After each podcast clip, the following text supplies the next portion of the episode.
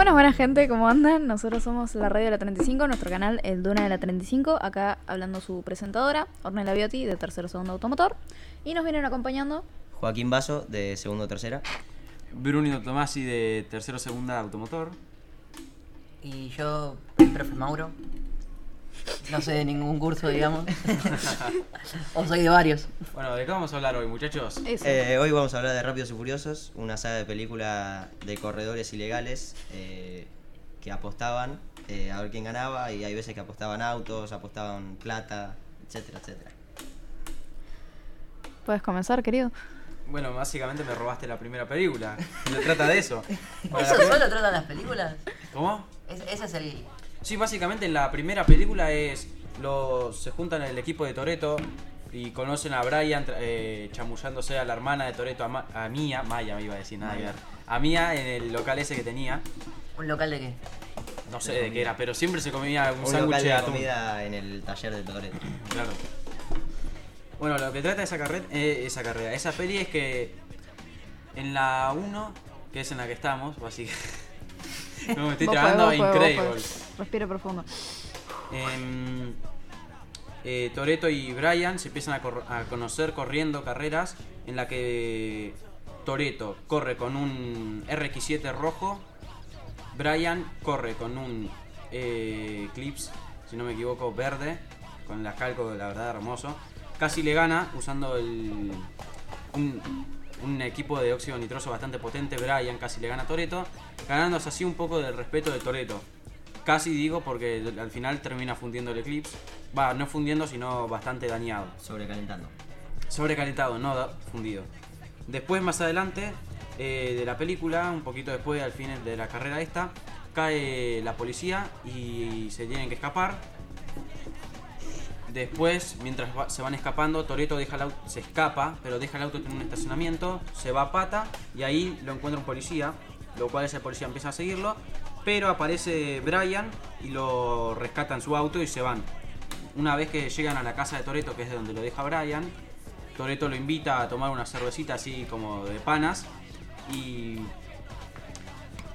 Ay, me quedé sin aire. Ahí ya como que ya lo habían un poquito, ya como lo habían aceptado a Brian en el grupo.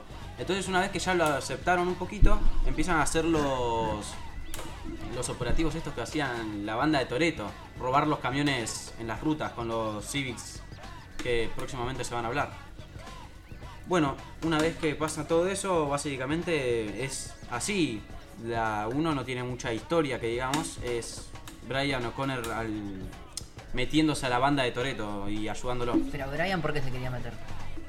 Porque no, eso no me queda. Eso, la verdad, to- to- to- to- to- todavía no me quedó claro, lo busqué pero no lo encontré, así que no sabría cómo decirte. Básicamente, Brian O'Connor era un policía, el cual estaba infiltrado en una misión eh, que era meterse en el equipo de Toreto y averiguar qué es lo que hacían, si eran ellos los de los Civic, porque eran incógnitos los conductores. Eh, tenían que adivinar si eran ellos eh, y se terminó siendo amigo. Se Primero entró la para meterlo familia. preso y. Ah, frase típica de las películas: el tema de la familia. Exactamente, se unió a la familia, traicionando así a la policía. Exactamente. Policía. Bueno, algo que me olvidé de detallar es que a fines de esta película, cuando ya. eh, porque Brian, al perder la carrera con Toreto, le tenía que deber un auto, pero no le iba a dar el Eclipse. ¿Qué le dio? Cuando llegó al taller, Brian, ¿con qué auto cayó? ¿Vos sabés, Vasito? Con un Supra. Exactamente, con un Supra 2JZ biturbo, todo oxidado, hecho repámpanos, en la puerta del taller con un remolque. Bueno, después, una vez que lo reparan al auto, se van y corren una carrera, que una carrera, hacen un arrancón, pasando una vía del tren, pasando las vías del tren, en la que Toreto colisiona contra no sé qué, creo que es un, Un camión, un camión. un camión, lo, claro, choca contra el camión. No me acuerdo si lo estaban corriendo la policía, no sé si estaban escapando de la poli o No, no. Estaban, estaban haciendo la tirada eh, desde un semáforo hasta la vía del tren. Ah, y ahí los agarra la Ahí había exactamente un cuarto de milla. Y cuando cruzan la vía del tren, estaba justo pasando el tren, pero pasan por milímetros sin que los toque el tren. Claro. Y se quedaron mirando el uno al otro y de repente le salió un camión de frente a, a Toreto y Básicamente. Entonces, cuando Torito choca, Brian, para ganarse todavía más la confianza de Toreto, le da la llave del Supra y lo deja escapar. Así, por así decirlo, eh, empezaría la segunda con Brian O'Connor eh, evadiendo a la policía, se muda a, a Miami y eso ya sería la segunda película, básicamente, que él lo llama de vuelta la policía Brian O'Connor para hacer un trato. Que ese trato básicamente dice que si los ayuda a hacer un operativo para atrapar a un narcotraficante, le sacan todos los cargos y lo meten de vuelta al cuerpo. Entonces él, como no lo podía hacer solo, va a buscar un amigo de su infancia, que es donde aparece Roman Roan, que tienen una peleita ahí cuando se reencuentran, pero bueno, después se terminan amigando y hacen esta misión. Que esta misión era capturar a Carter Verone, que Carter Verone fue nacido y crecido en Argentina y de grande se mudó a Miami, justamente convirtiéndose en uno de los mayores tra- narcotraficantes de esta película, que es al que tienen que atrapar. Estamos hablando del personaje. Claro, claro. Exacto. No sé si en la vida real habrá pasado eso. No, no.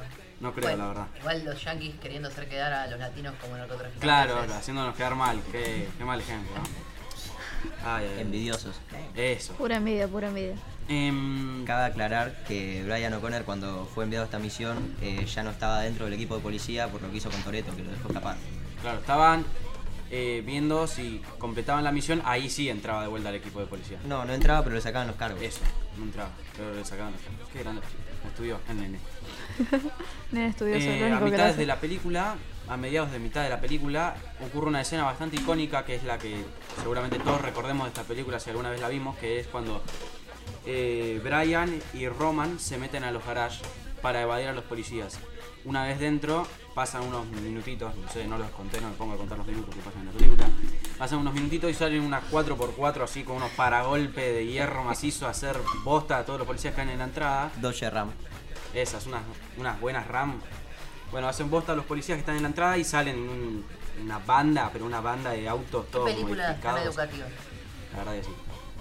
Salen bastantes autos modificados y de ahí es cuando Brian y Roman cambian de vehículos para no ser detectados por la policía. Que estos vehículos son un... que me los acuerde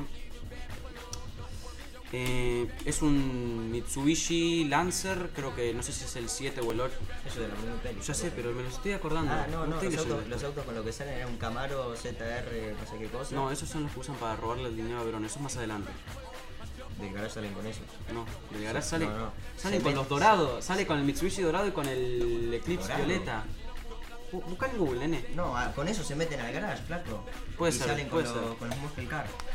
Ah, sí, de, claro, me estoy confundiendo. Tiene razón Vasito, parece que estudió bastante más que yo. Ellos se meten con esos autos, pero con lo que me estoy confundiendo yo es que otros dos salen con esos autos para distraer a los policías y ellos salen con los autos que está diciendo acá Vasito con los músculos. ¿Cuáles eran al final los autos con los que salen? Eh, un Camaro, creo que un, no me acuerdo bien el modelo, pero un Camaro de los viejitos. ¿El Camaro es el de Transformer? Eh, No. Sí, el amarillo, el Bumblebee. Bumblebee. Pero Ah, era sí, un Camaro sí. más viejo. De, Más viejo todavía. Sí, de, no sé, 80, 90, eh, 70 puede. Eh, y un ¿Lindo auto? Sí, es elegí. Y un Dodge Charger creo que era un naranja. Ok. Esa, esa parte no me acuerdo bien. Me acuerdo más la, otra, la parte del garage, que es la que más me gustó de chiquito. Después, más afines de la película, que también es otra parte icónica, bastante ficticia, que para esta parte de la saga se queda corta de ficción. ¿Qué? ¿Después va a ser más ficticia la saga? Muchísimo. La palabra Demasiado. exagerado se queda corto. No, rápido y furioso, exagerado. Industrialmente exagerado.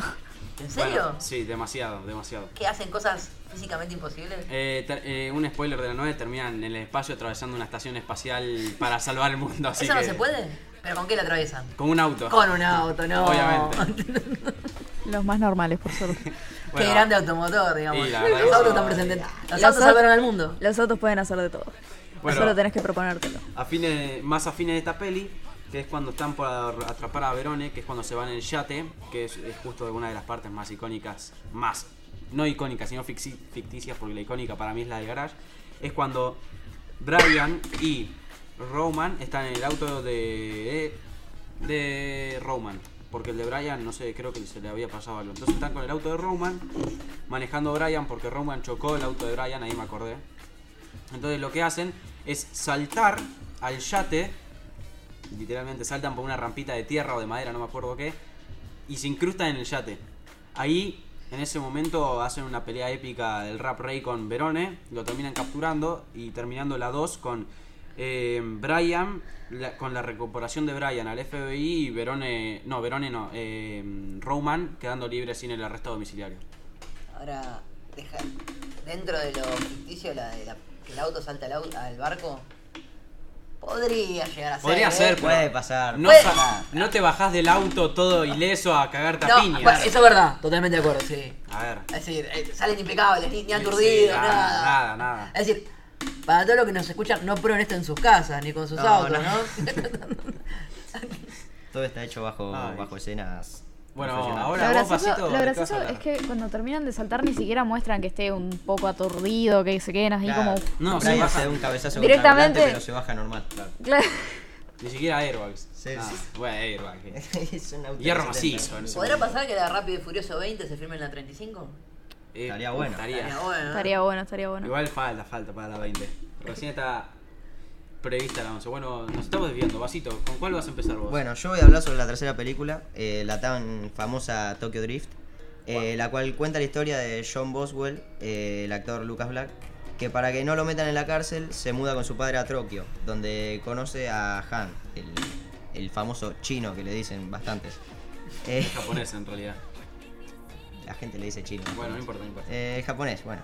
Eh, el actor Jun Kang, eh, un ex miembro de la banda de Toreto y parte de su familia, ya que los amigos son familias. Y también conoce a Twinkie, un, un estudiante de la escuela a la que iba en Japón, del cual se hace bastante amigo. Y se enamora de Nila, una compañera de clase, la cual le parecía bastante linda. Detalle aclarar que Nila es la novia de DK, que es el villano, entre comillas, de esta película.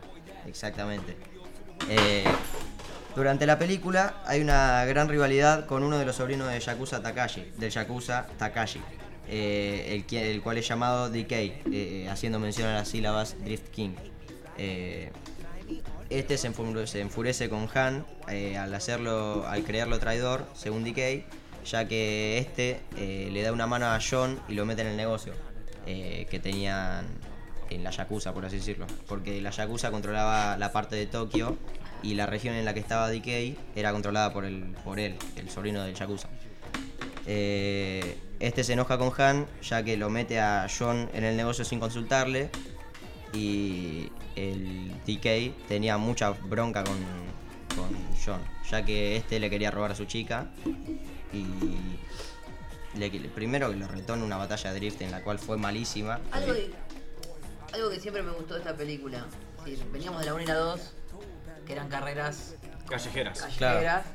Pero cuando él corre su primera carrera en Tokyo Drift, eh, en la película, perdón, yo me- no me acuerdo muy bien, pero el tipo venía de correr, porque también en Estados Unidos corría este pibe, ¿no? Sí. Sí, no con. Creo que era un Buick. Claro, que dice, ah, voy a correr acá, y como que no pasa nada, y le dan un pesto eh, Sí. los japoneses terrible. Porque tenía una temática distinta a la carrera. Claro. ¿Qué, qué era la diferencia? La carrera era de drift, no eran carreras rectas o con curvas como estaba acostumbrado a correr el chico. Eh, Sino que era lo que explicaste en el primer programa nuestro. claro, el drift, una técnica desarrollada en los famosos pasos de montaña de Japón, eh, la cual consistía en tirar del freno de mano y poner el auto de lado para que el contrincante no pueda rebasarlo en una curva. Eh, y básicamente se fijaban en el estilo de drift que conllevaba el piloto y el que terminaba primero ganaba la carrera. ¿Se puede, sabés por casualidad cuál es el auto que destroza a este tal show? ¿Qué es el prestado de Han? Eh, John destroza un Nissan Silvia S15, el cual era llamado la Mona Lisa por el famoso diseño que tenía y por lo bien que estaba armado. Eh, que lo hizo pelota, en pocas palabras, porque en cada curva que hacía lo chocaba.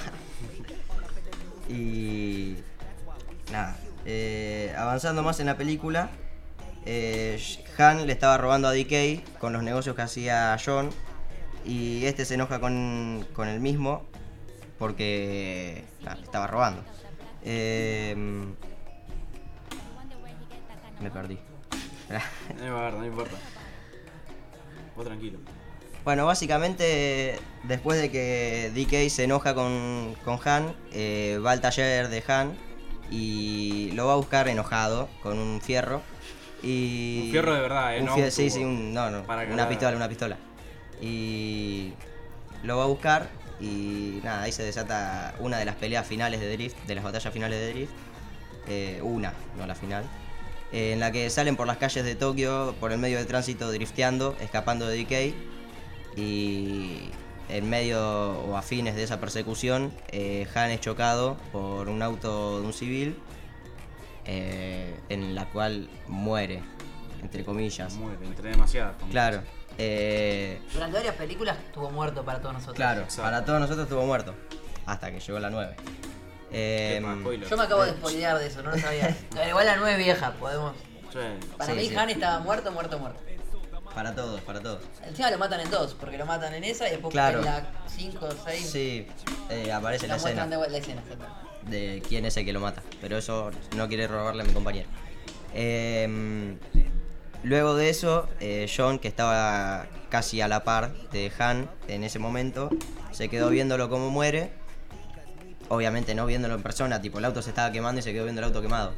Pero eh, Twinkie tenía una bolsa con dinero que le había dejado Han para John eh, por si lo necesitaba. Y John decide tomar esa bolsa y ir al centro, por así decirlo, de la Yakuza a entregarle esa bolsa al, al tío de, de DK, que no me acuerdo el nombre, eh, a Takashi, para que le intente perdonar y dejar esa pelea que tenían entre el sobrino y él.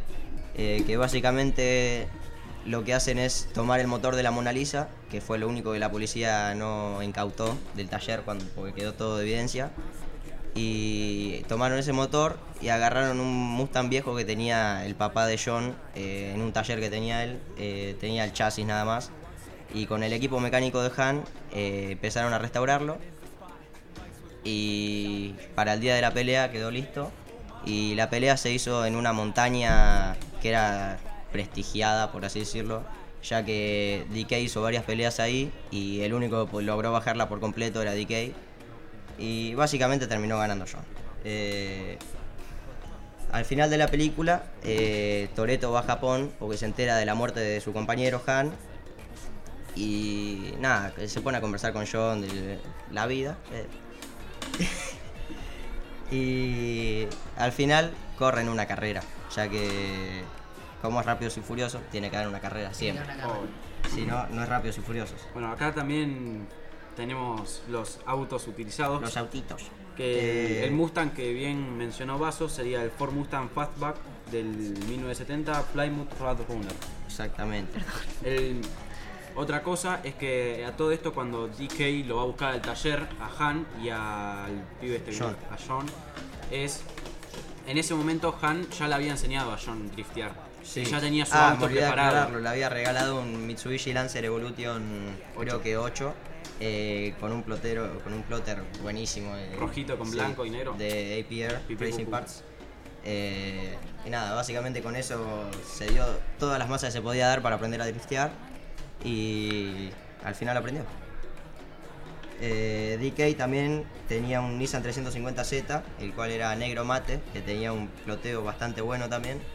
Y Morimoto, su secuaz, que era una mano derecha, por así decirlo, de DK, tenía otro Nissan 350Z del año 2002, pero este era color dorado con un diseño bastante feito. Va, al menos a mí no me gustaba. Lo increíble es que lo dijiste al revés el de DK es de 2002 y el de Morimoto es de 2001 son los 2002, claro. No, 2002 Nissan 350Z, negro mate, 2002 Nissan 350Z, bueno. te pido mil disculpas tenés razón Bueno, acá hubo un 2000 trabajo de investigación y. Eh, muchas verán, gracias Tomasi hay por darnos el guion a Muy todos. claro, me Este programa grande, tiene Tomás. mucha preproducción. Exacto. Eh, bueno, paso a hablar sobre la cuarta peli, la cual no recuerdo mucho, no tengo memoria siquiera.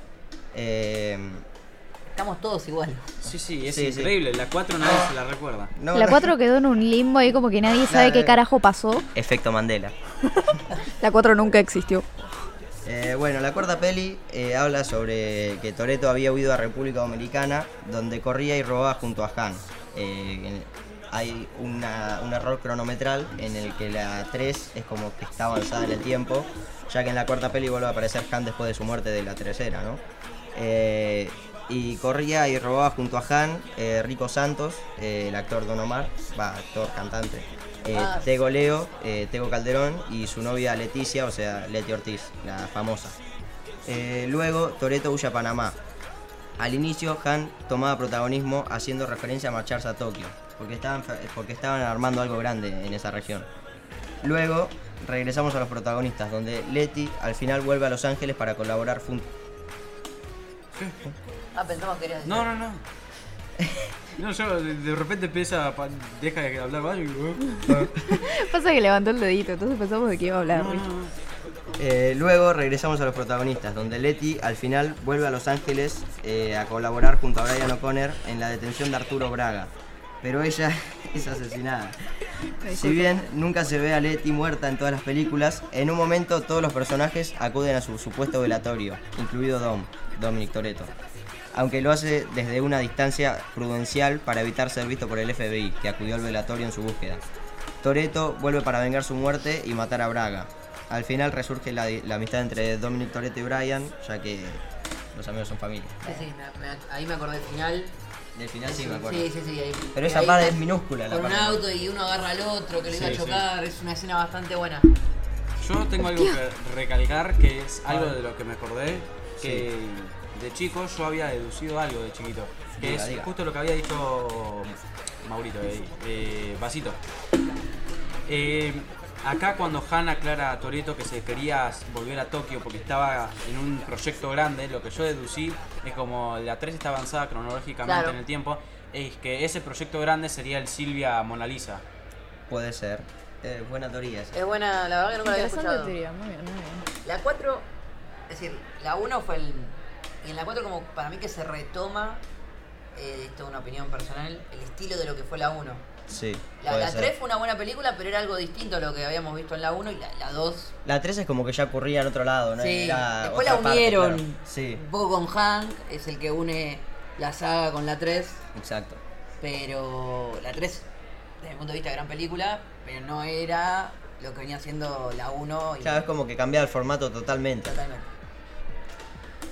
Y bueno, voy a hablar de la quinta peli, la cual es gracioso porque es sin control. Sin control. Joder, palabras estúpido, perdón. No lo había pensado. Sin Uy, control. Tenemos problemas con el micrófono. Bueno, bueno, Ahí no, El no, micrófono no nos quiere. Se mira y no se toca. Eh, bueno, en esta película la banda debe hui- huir del cazador Luke Hobbs. Uy, me estoy tirando. Y Elena Neves. ¿Qué pasa? Escuchate, güey, me estoy estirando. No, no lo escuché. Esto Bueno, es en vivo, bueno. cabe aclarar que Hobbs en esta película es La Roca, el conocidísimo. La, el- Dwayne Johnson. es- Acá es cuando La Roca empieza a introducirse en la saga. Exacto. Así es, así es. Ahora así es es. un sello personal de la saga.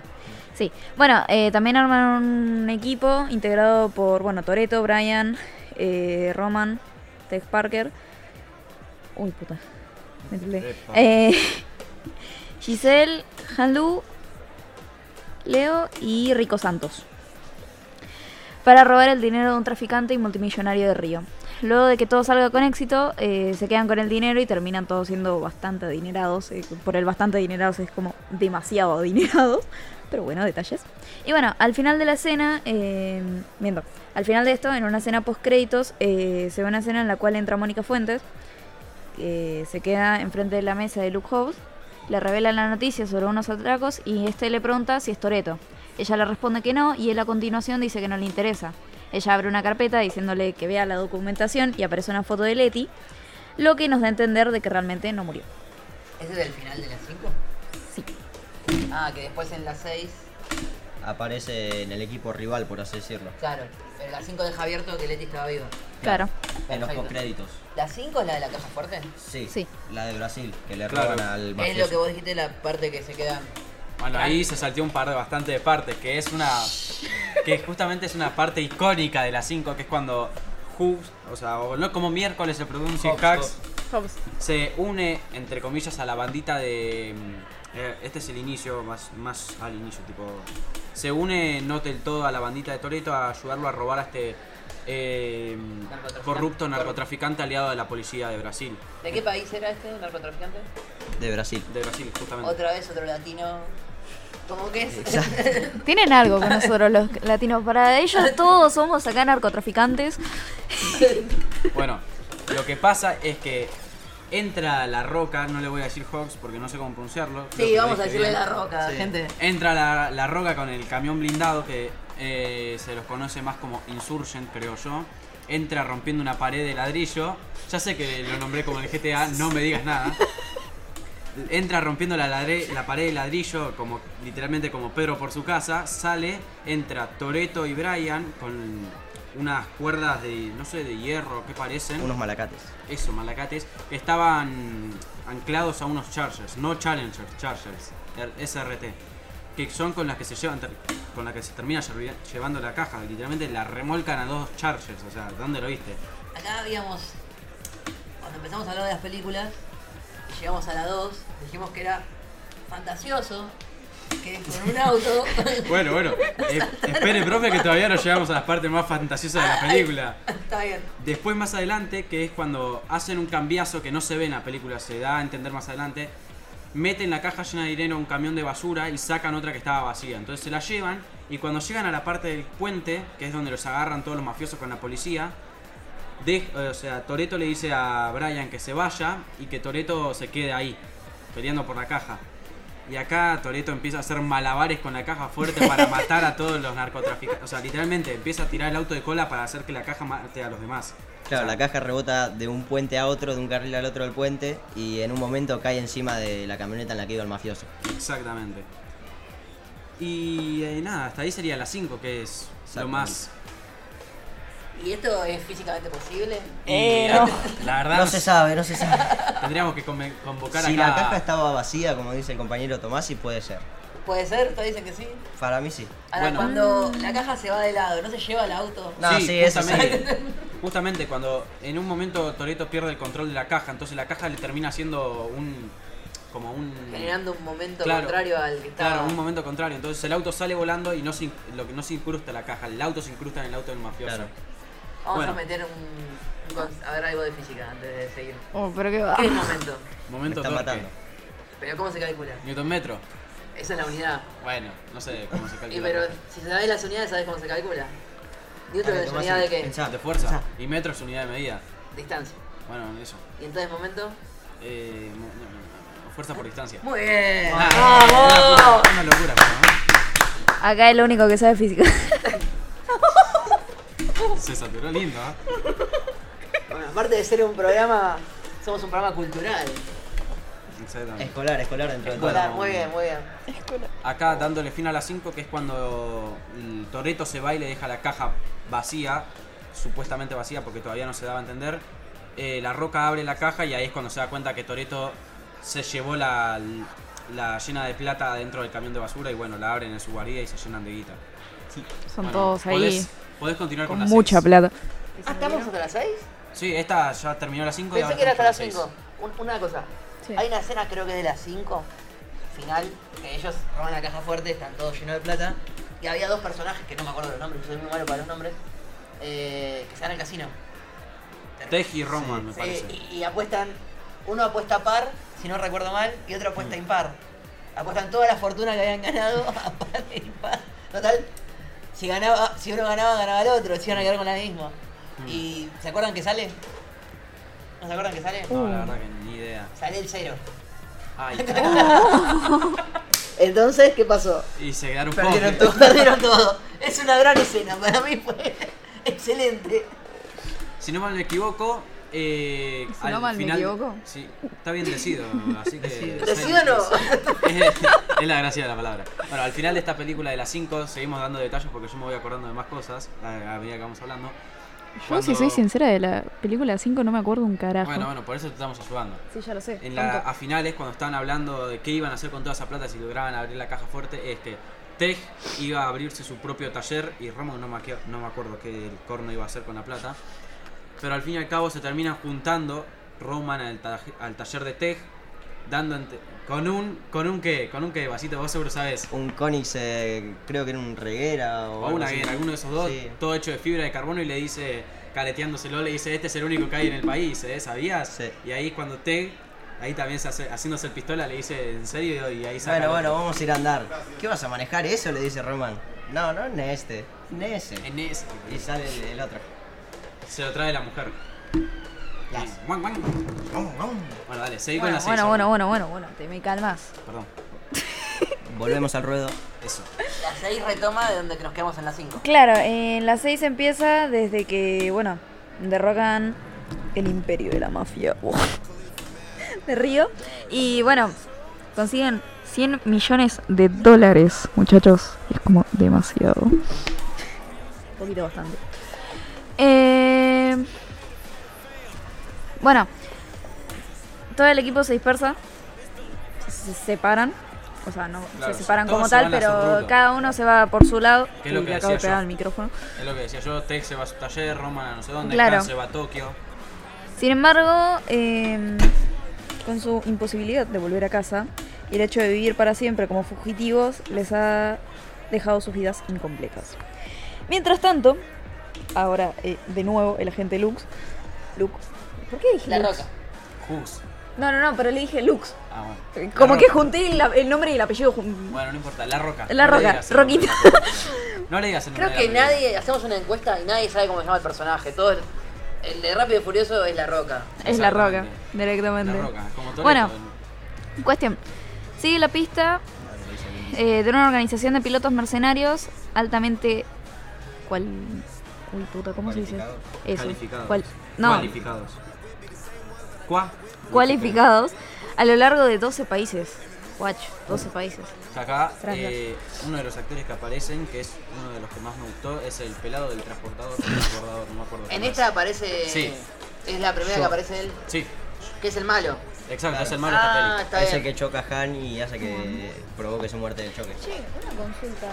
Este apellido, ¿cómo se dice? ¿Es Yo, ¿Yo? yo. Yo. Yo. no, yo. Ah, Bueno. ya sé cuál es. Sí, perdón. No, si querés. No, no, yo no, no me acuerdo, me acuerdo detalles. Bueno, el líder de esto es Owen Shaw. Yo. Yo. Lewin Shaw. Dale, no importa. Eso lo que sabe yo. Acá dice Owen. El pelado del transportador. El pelado. Uy. Tenemos problemas técnicos con los micrófonos, Te boludo. podrías alejar un poquito también. Podría querida. alejarme. Pasa que como que se trastorna todo. Acá la- a- habló la trastornada. Oh. Bueno. Bueno, cuestión, está acompañado por la segunda al malo, al malo, al mando, revelada como el amor de Tom. Leti. ¿Qué hace Leti acá? Porque me quiero reír. Bueno, a quien creían muerta. Todos creíamos que estaba muerta, pero no, bueno, al parecer no estaba muerta la puta madre. ¿Qué pasa en esta escena? ¿Qué pasa en esta escena que está en la, la, la, la, la mina esta con, con la roca, diciéndole que parece ser que Leti seguía viva? Upa, no, no me acuerdo. Lo debe decir, si no te lo digo. Pará, Porque yo lo dame, sé. dame, dame un toque. Eh,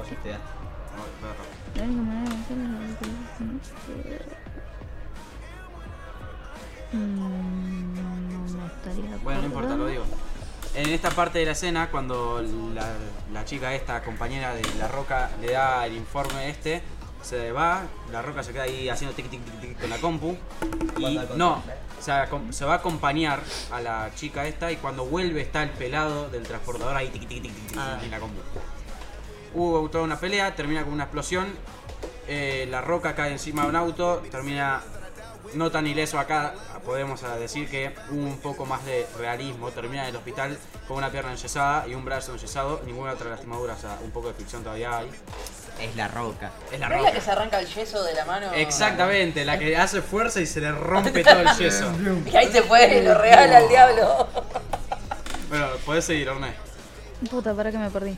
Eh, bueno, la única manera de vencerles es superarle a nivel de calle. Como siempre, se sabe.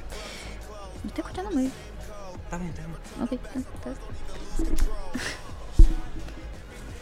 Bueno, por lo que Hobbs le pide a Dom que se reúna con su antiguo equipo. O sea, sin Tego y sin Rico, porque eh, es- pues se entiende. En Londres y así hacerle frente a la organización de Joe. Me robo decir ese apellido. Bueno, en el transcurso de la película se hace más notorio la relación entre Han y Giselle. Eh, que planean sentar cabeza yendo a Tokio. Joya. Eh... Uy, pará, me perdí. Cosa que no resulta tras la muerte de Giselle por, por ir a salvar a Han. Y bueno, al final de la película, Han les comenta a todos que viajará a Tokio, haciendo alusión a la promesa que le hizo a Giselle. Eh, bueno, en una de las escenas post créditos, hoy me está costando hablar de una manera impresionante, se puede ver que Han es asesinado por nada más ni nada menos que el hermano mayor de Owen, de, eh, Declan John. Dec- Bueno, Decan.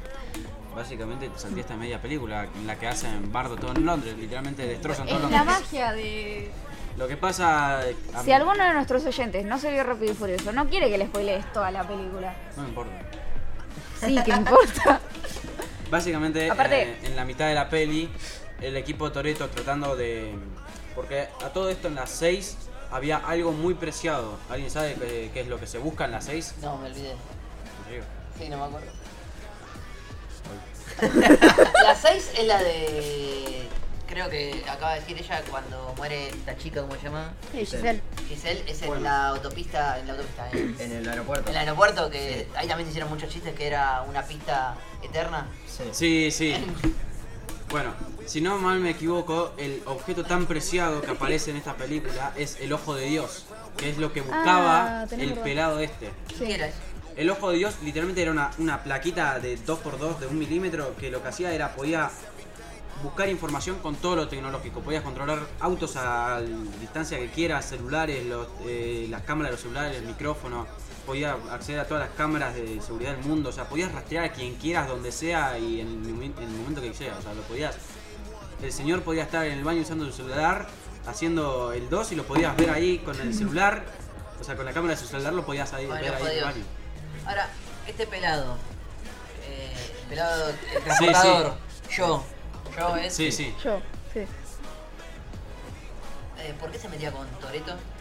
No me puedo acordar de eso. Ah, porque, porque, si no mal me equivoco, La Roca, en no sé qué película o no sé por qué, pero deja mal herido al hermano, que es una escena que también aparece, que está eh, el pelado del transportador está junto al hermano en- hospitalizado ahí con una mitad de la cara toda quemada. ¿Pero es una película de Rápido Furioso?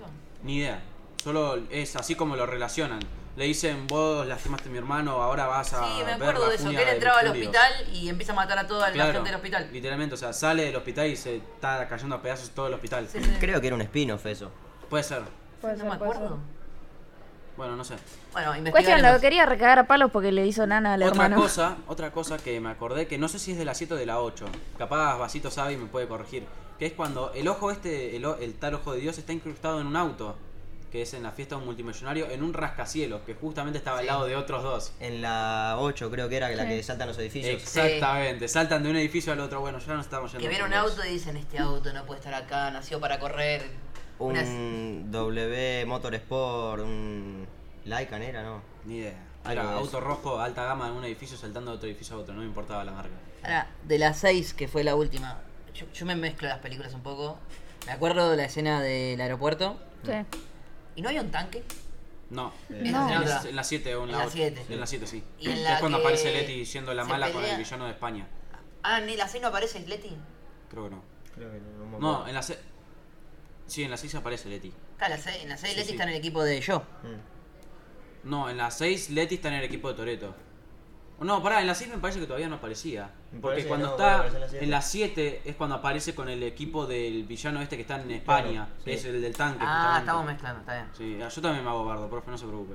Sí, Bueno, ¿algo más para aclarar, Orne? Eh, no que recuerdo. Bueno. ¿Vos, Mi Vasito? cabeza en este preciso momento es un limbo entre todas las películas juntas ahí peleándose entre sí. ¿Por qué peleándose? No sé, pero se están peleando. Bueno, dígame su parte favorita de todas estas películas. Claro, ya que hablamos, vamos a debatir un poco. Ya que vamos a debatir la- Exactamente. estamos hasta la 6. Sí. Sí. Bueno, ¿Qué preguntaste? ¿Qué preguntaste? tu parte favorita de todas estas películas. Mi parte favorita. O de alguna, tipo la que más te haya gustado. Eh, La escena de la escena final de Rápido y Furioso 1, la carrera entre Brian O'Connor y Dominic Toretto. Bueno, vos, Orne. Concuerdo con mi compañero Vaso, esa escena es buenísima, boludo. ¿Usted, profe? Esa escena es muy buena. La verdad que. Sí, yo creo que. Debe haber alguna más, pero me las mezclo. La uno me la acuerdo muy bien y creo que sí es la mejor escena. Pasa que la mayoría de las películas tienen escenas buenísimas, pero no muchas se pueden comparar con la primera, con Sí. la última escena de la primera película. Yo me quedo con la, la escena. Yo sé que no entra en estas películas, pero Tonto.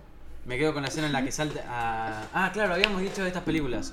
Tenés razón. No cumple con una consigna básica. No, no, eh, que tengo. Dio tengo- él mismo la consigna Tengo y no la tengo cumple. Alzheimer. Déjame en paz. Tonto. Eh, no, igual sí estaba bien, no sé por qué dije que no cumplía. La, que- la de los garage, cuando entraban. Ah, sí. Eh, no sé Sos por qué dije tonto. que no entraba. Esa es mi escena favorita, tipo. Era un nenito de 11 años viendo un montón de autos tuneados saliendo del. Era, era algo impresionante para mí. Así que me quedo con esa en mi corazoncito. Listo. La escena de la caja fuerte, a pesar de que es un delirio cósmico total, Es muy buena también. Para mí también, También es es muy buena. buenísima. Sí. Bueno, auto favorito de la saga, muchachos. Iba a preguntar lo mismo. Puta madre. Auto ¿Vos? favorito. No, yo no empiezo de vuelta, empezó vos. Bueno, ah, mi auto favorito de la saga, mi favorito, favorito, favorito, favorito, son es el mítico Charger de Toreto del 94 con el supercargador en la tro- O sea, ¿Usted, Pipi Maurito? El Eclipse. Eh, de Brian O'Connor, de el lapicito. Sí, el primero. ¿Vos, Orne? El Mitsubishi Lancer Evolution. el 7 o el 8. El 7. Yo me quedo con el Supra de la primera. El 2JZ Biturbo. Podríamos hacer una encuesta después. En Instagram. Esa, ¿cuál, Eh, cuál auto es mejor?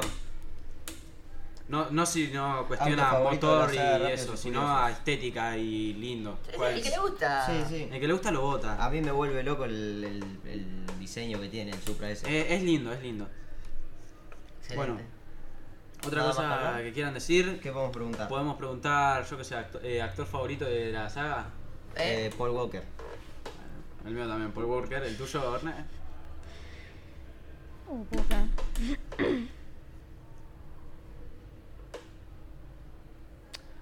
Leti. Leti, bueno. Leti. ¿El tuyo, profe? eh, Hank. Han. Mm. Sí, Bueno, Han también. Hani es mi ¿Es segundo. que ahora que vuelve en la 9, según me dijeron? Sí. Vamos con Yo, más allá del tema este de los autos y todo eso, yo veía que mi, mi hermano veía las películas de Rafi- Rápido y Furioso y yo él, empecé a verla eh, por Leti. Bueno, está bien, está bien. Una pendeja Cada- de 10 años lesbiana. Cabe, epa, ¿Qué? cabe aclarar que más adelante en estas películas, no en las que estábamos hablando, Leti em- se empieza a mandar unos trucos con los autos y motos, la verdad. Sí, las últimas son en moto. eh. La verdad es una. Se. me- me- me- me- me- me. Se. Es algo. Se lució, no me salía esa palabra. Se lució, la Ah. verdad. Se hizo unos trucos, la verdad que se lució. Como quema el pati ese. Bueno, se me calmás. ¿Y Leti siguen todas? Yo, yo no vi Sí, las sí, últimas. Sí, siguen Sí, todas, sí, siguen sí. todas. Hasta la 10 y está. Está, ahí sí está. No, no volvió a morir. spoiler. No, no, no. No ripió de Ay, vuelta ni nada por el estilo. No, no, no. Ok. Bueno, estamos por finalizado el programa. Puede ser. Ahora, ¿cuál les parece la escena más ficticia de toda la saga? Uf. No de toda la saga, de esta que estábamos hablando. Uh. Yo, ¿Qué? Empieza usted, profe. Ahora vamos al DR. Tendría que darle vuelta a las cinco películas, pero para mí, por lo que estuvimos recordando, la de la caja fuerte iba a decir eso. ¿Vos, vasito? La de la, la de la película 2 que salta al barco. Sí, yo iba a decir eso. Cuando se incrustan en el barco y se bajan listo para cagarse. Se bajan así con la, la pistola en la mano. y- Literal. Eso, flaco. Ah, Padallazo. Bueno, gente, podemos dar eh, por finalizada eh, nuestro tercer programa ya. Es el tercero, ¿no? Sí. Sí, Sí, sí. Bueno, bueno. Eh, bueno, ya saben, eh, si les interesa, nos pueden seguir en. Uy, se me- eh, bueno, en la radio de la 35 y el- El Duna. en El. Instagram del Duna de la 35. Todo en Spotify. Eh, eso saben que nos pueden escuchar por Spotify. Y nada, gracias por escuchar. Nos Yo vemos. quería aclar- a- aclarcar Yo que. dije que nos vemos la concha. No, espera, ahora saludás de vuelta. Postdata. Postdata. Es Postdata. postdata. Próximamente yo eh, empecé a crear el servidor de Discord. Hace poquito. Uh. Y yo creo que algo interesante que puede tener eh, unirse al servidor de Discord es escuchar los programas editados antes de que se suban a Spotify. O verdad, puede ser es como verdad. un premium para los que se unen. Sí, Claro, sí, sí. para sí. los primeros oyentes. Exactamente. Bueno. Bueno, ahora sí, Ahora cerrar el programa. Bueno, Gracias por escuchar, gente. Nos vemos. me arrestaron dos puercos por pasar el rato. Y yo aquí pichando, aguantando, callando. Si nadie es perfecto, ¿de qué me están juzgando? Ya sé con mi vida lo que cualquiera puede. como quiere. Tener sus placeres, mi gente. Yo no soy distinto a ustedes. Y hoy en día soy cantante porque ustedes quieren. Me dieron las primeras planas. Coger rapero con marihuana, pistola y cosas raras. Solo quedaré en su mente clara cuando crezcan donde yo crecí, se críen donde me criaba. Diablo, me duele tanta baba. Duele tanta baba. El no juzgarme se les agradece. El beneficio de la duda cualquiera merece.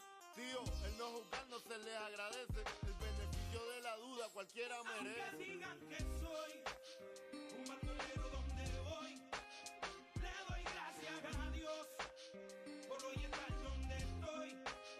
Y voy a seguir con mi tumbao y con mis ojos colorados, con mi gato activado. Ustedes no me lo han dado.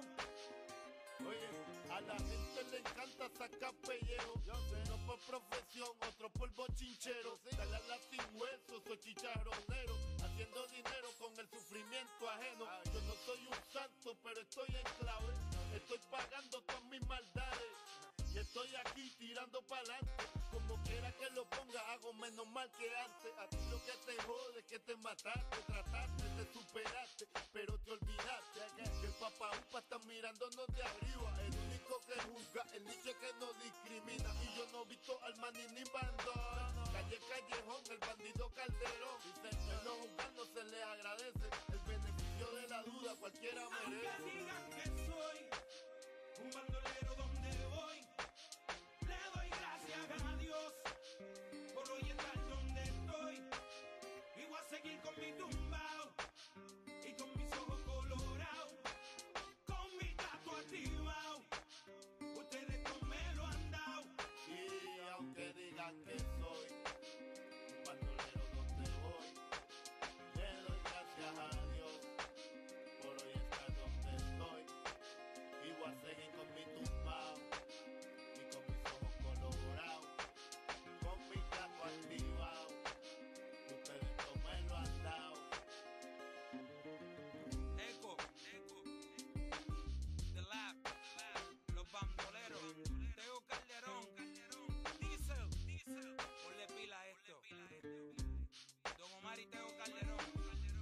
la historia en la